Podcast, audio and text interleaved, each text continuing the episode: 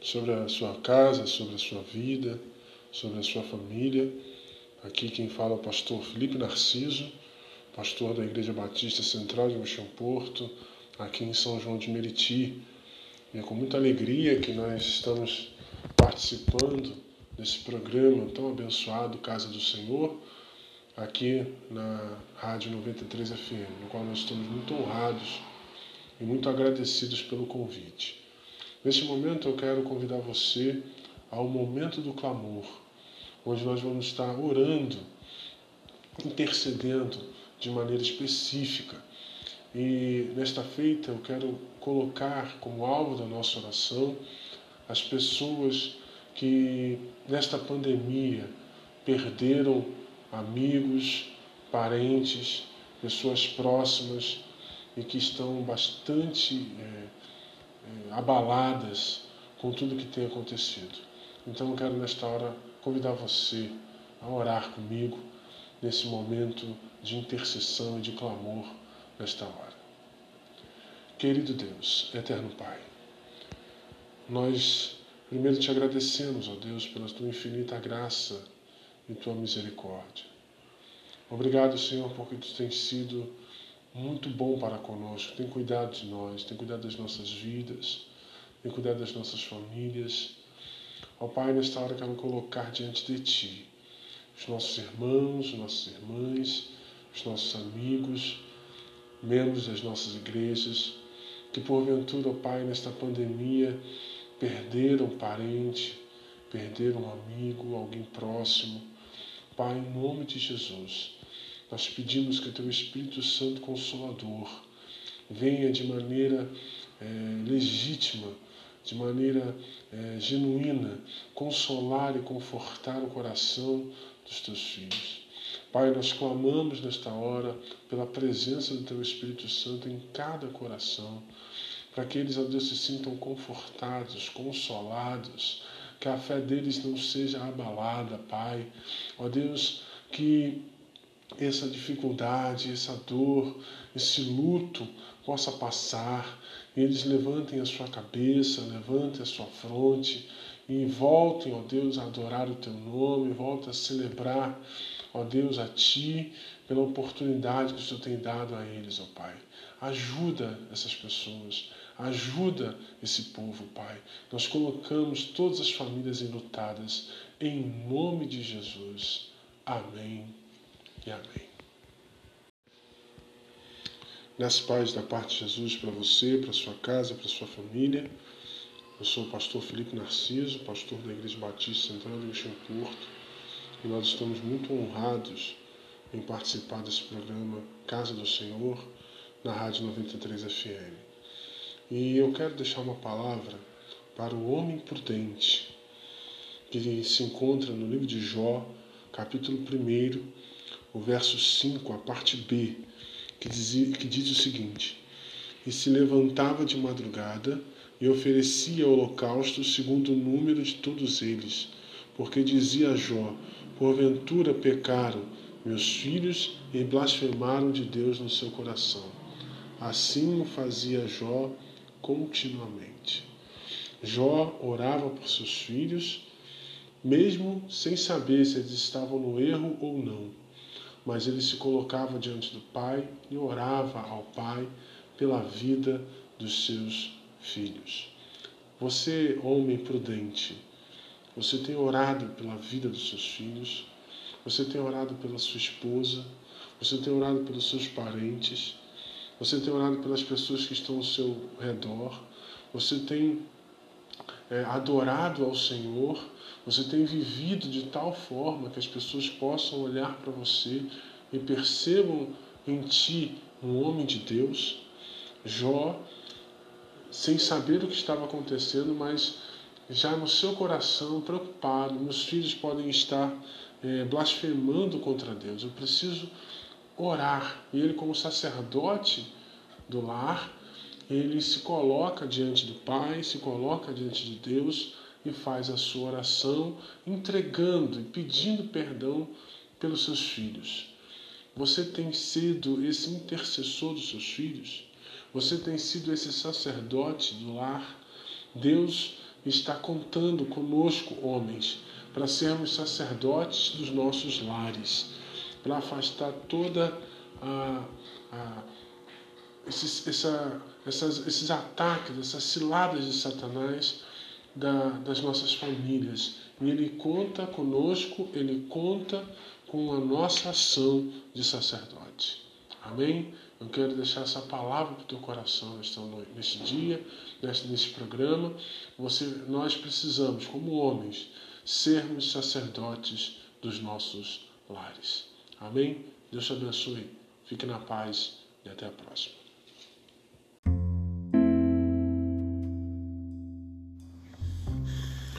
Como Deus pode usar os problemas para abençoar as nossas vidas?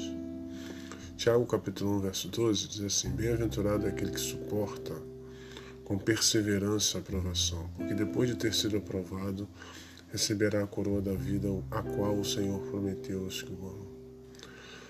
O apóstolo Tiago, irmão de Jesus, servo do Senhor Jesus Cristo, dito pelo próprio lá no início da sua carta, ele sinaliza que abençoado, feliz, abençoado é aquele que consegue suportar com perseverança a aprovação. E ele, eu quero deixar para você cinco razões pela qual Deus permite os problemas em nossa vida. O que, qual o objetivo de Deus ao permitir os problemas na nossa vida? Primeiro, Deus usa os problemas para chamar nossa atenção. E muitas vezes nós estamos distraídos. E só um parênteses, a distração talvez seja o grande mal do nosso século, da nossa vida cristã. Nós estamos distraídos com muita coisa que não interessa. Mas voltando, às vezes nós estamos é, distraídos com algumas situações e estamos esquecendo de ver as coisas importantes. Por exemplo, um pai que está distraído, que está focado em levar dinheiro para sua família, sustento e não consegue acompanhar o que seus filhos estão fazendo. E aí quando acontece alguma dificuldade, algum problema, eles percebem e aí chama atenção. Deus permite os problemas para que nós sejamos chamados à atenção. Segundo lugar, Deus usa os problemas para que nós nos conheçamos. A gente não sabe que, qual é o nosso limite, mas às vezes Deus, muitas vezes na verdade, Deus usa o problema para que a gente possa entender e depender ainda mais dele, que a gente conheça a nossa força nele. O apóstolo Paulo declara isso, né? Quando eu estou fraco, aí que eu sou forte. Então, talvez você não saiba e não conheça a força que você tem em Deus.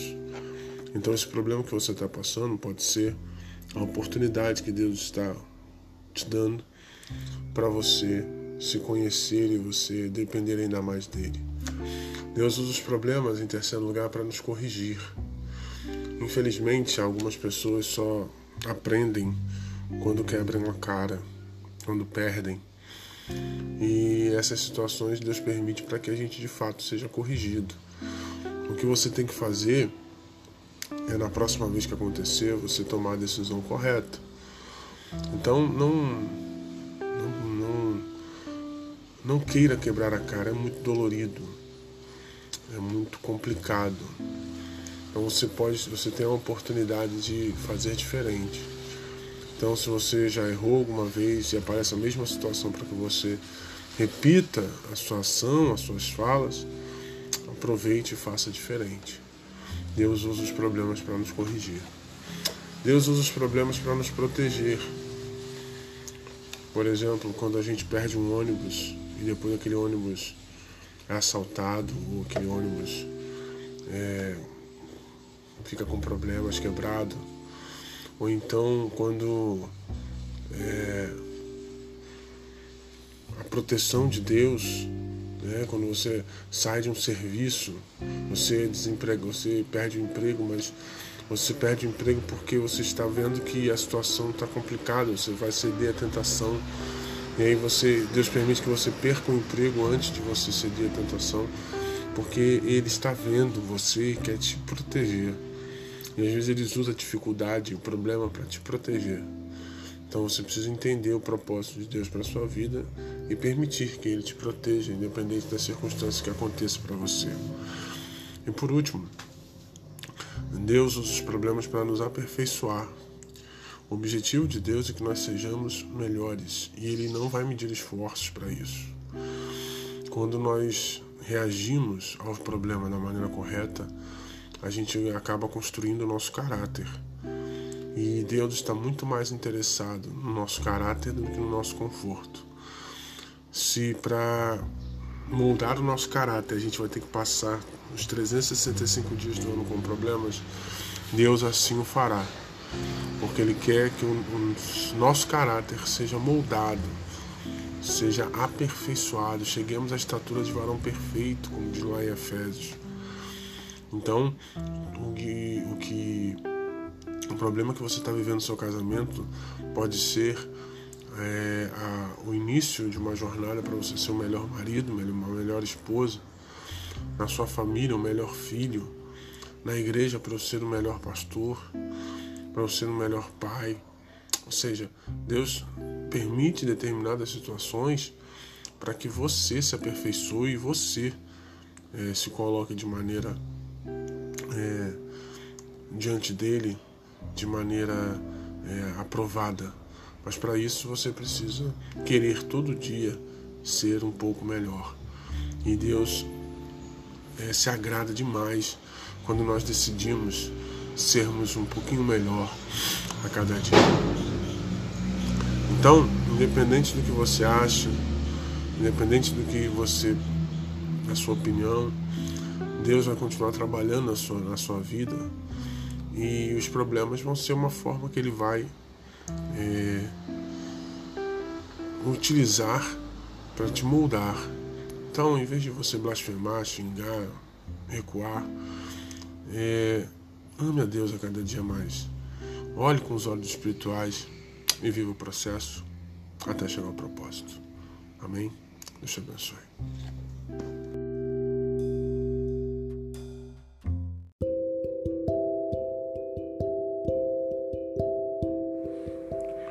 Olá, seja bem-vindo ao Filipcast, podcast do blog Filipense, trazendo sempre uma mensagem, uma palavra para o teu coração.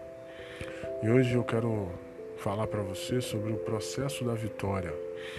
Está lá o texto, está lá em Marcos capítulo 7, de 24 a 30, que conta a história da mulher Ciro Fenícia, uma mulher que morava pelas bandas de Tiro e Sidom.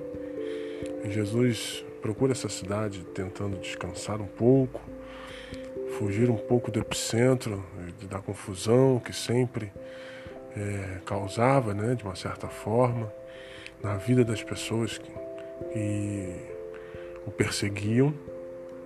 João Batista tinha morrido há pouco tempo, então Jesus decide sair um pouco daquele, daquela região e ir para uma cidade de fora. Mas era impossível Jesus é, se esconder, mas ele tentou se hospedar numa casa fora da Galiléia. E naquela cidade, naquela região, havia uma mulher que estava com a sua filha muito endemoniada e já tinha tentado de tudo.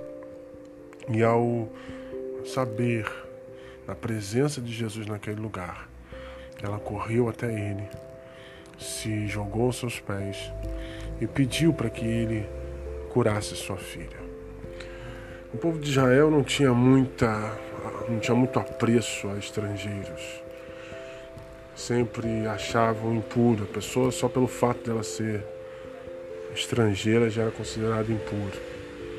No caso então de uma pessoa de Tiro e Sidom era, de, era pior ainda, porque é, de Tiro eles lembravam de Jezabel, uma mulher que foi muito mal e que trouxe Baal para o culto do povo e Sidom era um porto muito importante para o Império Romano, dali saía é, o comércio, o exército e as opressões ao povo de Israel.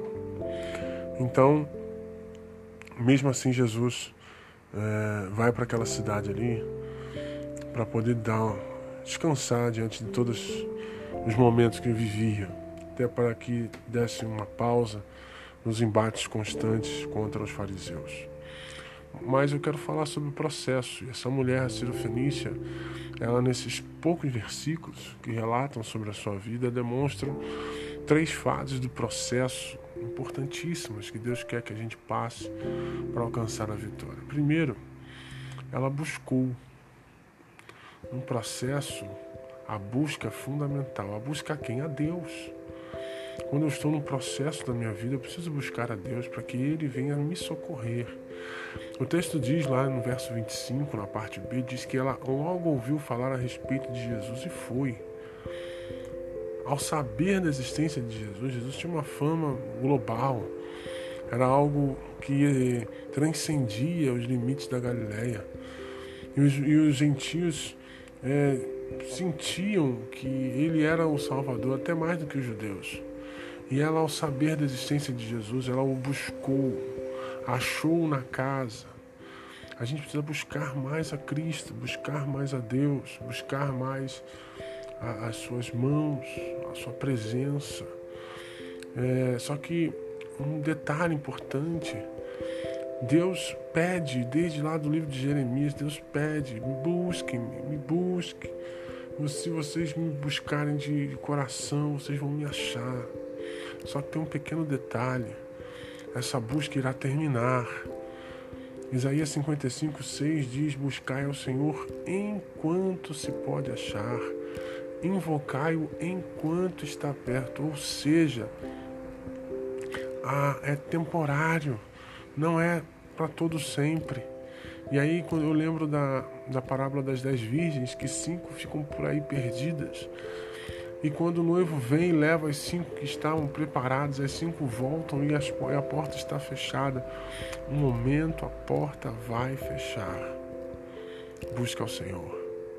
A segunda coisa que faz parte do processo é lançar aos pés de Cristo. O texto no verso 25 ainda diz que ela veio e se ajoelhou aos seus pés. Ao buscá-lo, eu preciso me ajoelhar diante de Cristo. Se ajoelhar significa entender, reconhecer a autoridade, reverenciar a Cristo.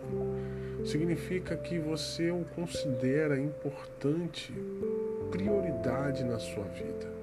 Precisamos voltar a botar a boca no pó, para é, demonstrando a nossa humilhação. Lá no texto de 2 Crônicas, capítulo 7, 14, verso 14, Deus diz a Salomão: Se o meu povo que se chama pelo meu nome se humilhar, se humilhar, se jogar, se lançar aos pés de Jesus, faz parte do processo. Ela veio né, a, a Cristo na sua terra, no seu, na sua região.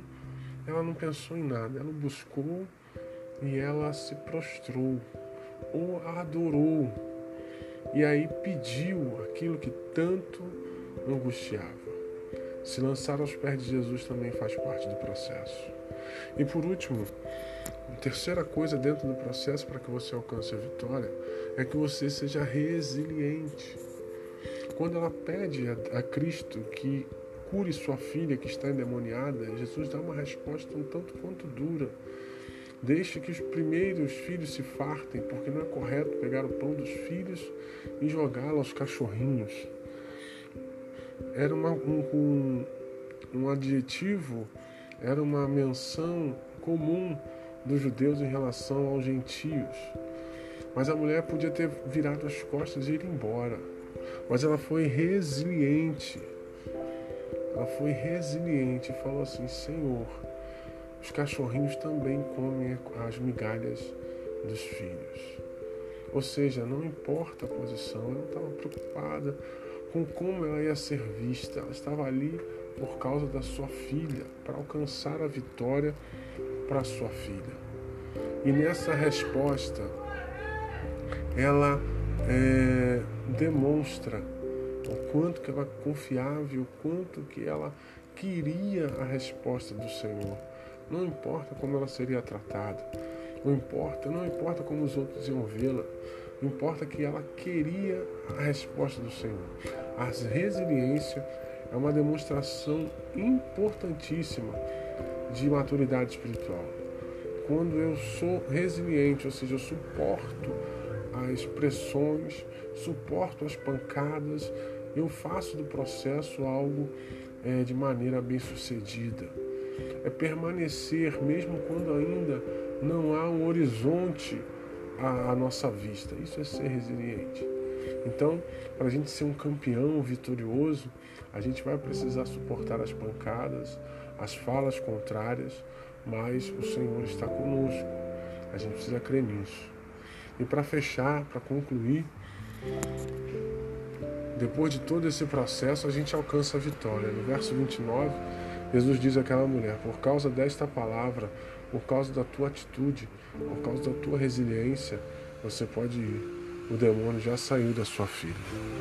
O seu comportamento, a sua postura, a sua fala, enfim, as suas reações diante do processo te levam à vitória. Como você encara esse processo, como você é, trabalha esse processo na tua mente, determina o teu destino final. Se você desistir no meio do caminho, as coisas não vão caminhar. Você vai acabar apanhando sempre, você nunca mais vai conseguir alcançar absolutamente nada. Imagine se aquela mulher ficasse com medo do preconceito. Imagine se ela ficasse chateada pelo aquilo que Cristo falou. A filha dela continuaria é, endemoniada. Mas ela queria a cura, ela queria a restauração da saúde da sua filha. Por isso, querido, você que está me ouvindo, é tempo de nós avivarmos, é tempo de avivamento. Mas o avivamento é de dentro para fora e não de fora para dentro. Então busque ao Senhor, se renda ao Senhor e suporte as pedras do caminho. Você vai ser avivado e não abatido. Amém? Fica essa palavra no teu coração. Que Deus te abençoe e até a próxima.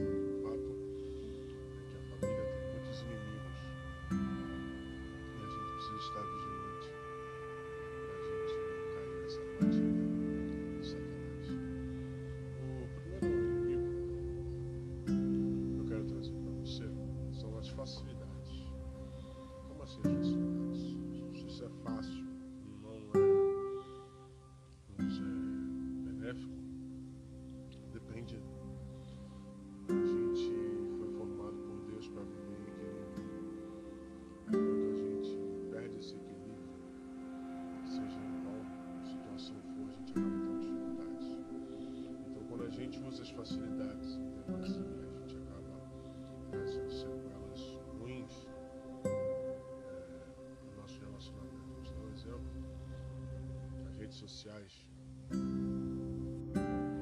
As redes sociais elas é, nos ajudam a nos aproximar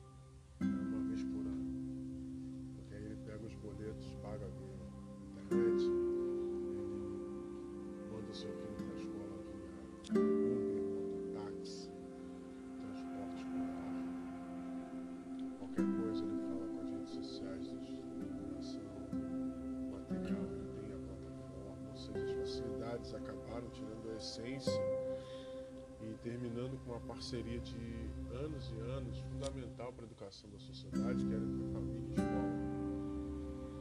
Então, as facilidades, elas tratadas de uma forma para ajudar, mas na verdade elas.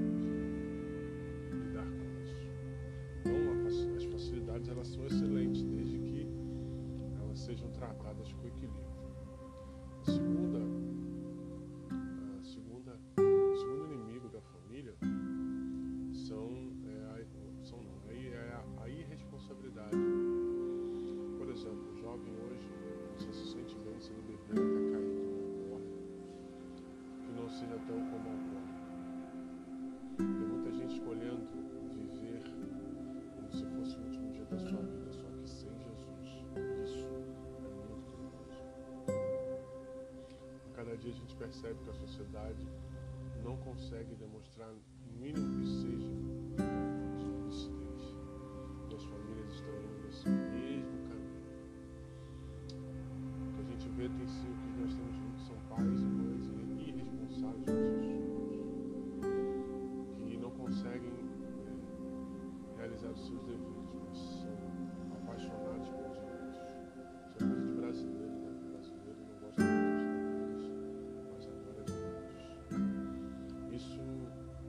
essa irresponsabilidade, isso é tão complicado, isso é tão difícil, que numa pesquisa publicada em 2017 foi constatado que cada 100 crianças estupradas,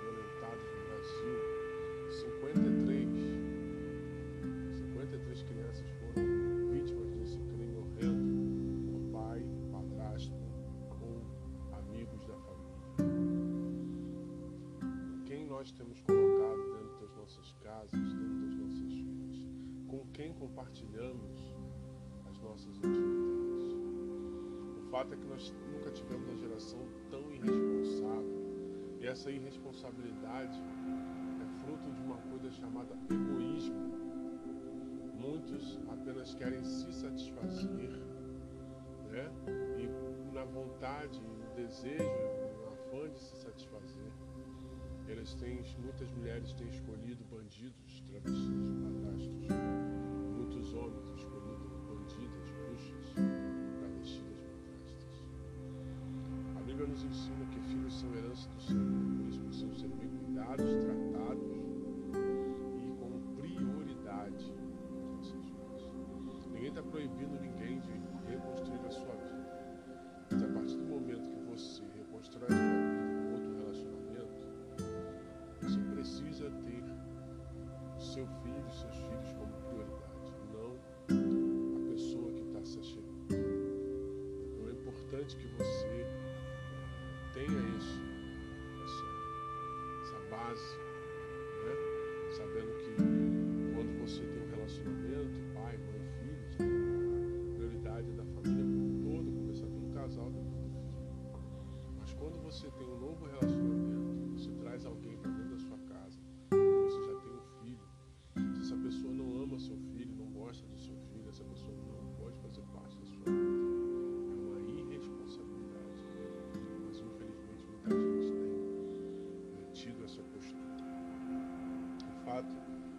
graças a Deus muitas famílias têm sido reconstruídas.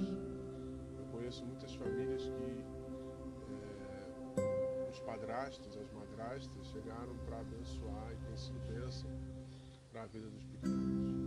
Mas vocês não podem, nós não podemos ser irresponsáveis e colocar qualquer pessoa da nossa casa. Concluindo, se esses são dois dos mais,